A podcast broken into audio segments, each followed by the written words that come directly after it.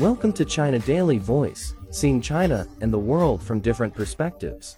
Many cat owners argue that it's quite difficult to please their cats. Cats have a bit of a reputation for standoffishness, especially compared with dogs. But if you find your feline friend is a little hard to bond with, maybe you're just not speaking their language.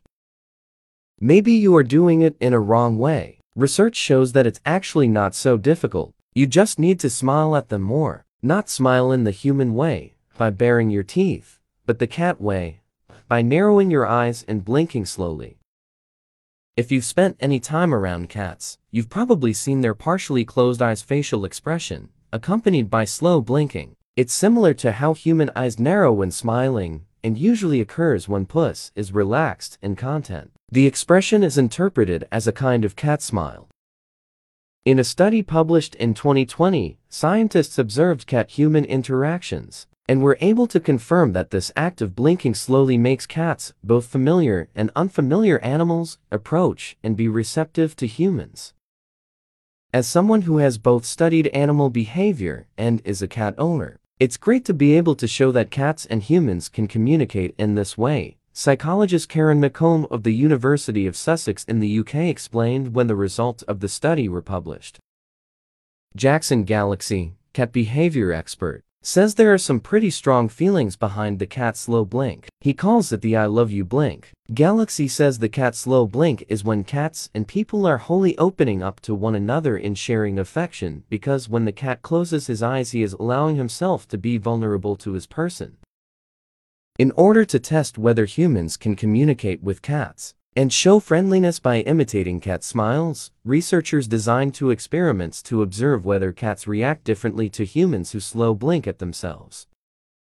In the first experiment, owners slow blinked at 21 cats from 14 different households. Once the cat was settled and comfy in one spot in their home environment, the owners were instructed to sit about a meter away and slow blink when the cat was looking at them. The camera recorded the facial expressions of the owner and the cat, and compared the image with that of cat when it was not interacting. The comparison showed that cats were more likely to respond with the same slow blink after their owners gave their pets a slow blink compared to no interaction at all.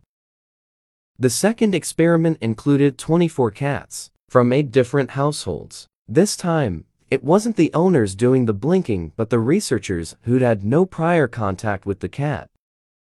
The researchers performed the same slow blink as the first experiments while holding out a hand. As a control, they stopped blinking and then reached out to the cats again. They found that not only were the cats more likely to blink back, but that they were more likely to approach the human's hand after the human had blinked. This study is the first to experimentally investigate the role of slow blinking in cat-human communication, McComb said. Dr. Tasmin Humphrey, the animal behavior scientist at the University of Sussex, said, Understanding positive ways in which cats and humans interact can enhance public understanding of cats, improve feline welfare, and tell us more about the socio-cognitive abilities of this understudied species. Our findings could potentially be used to assess the welfare of cats in a variety of settings, including veterinary practices and shelters. That's all for today. For more news and analysis, buy the paper. Until next time.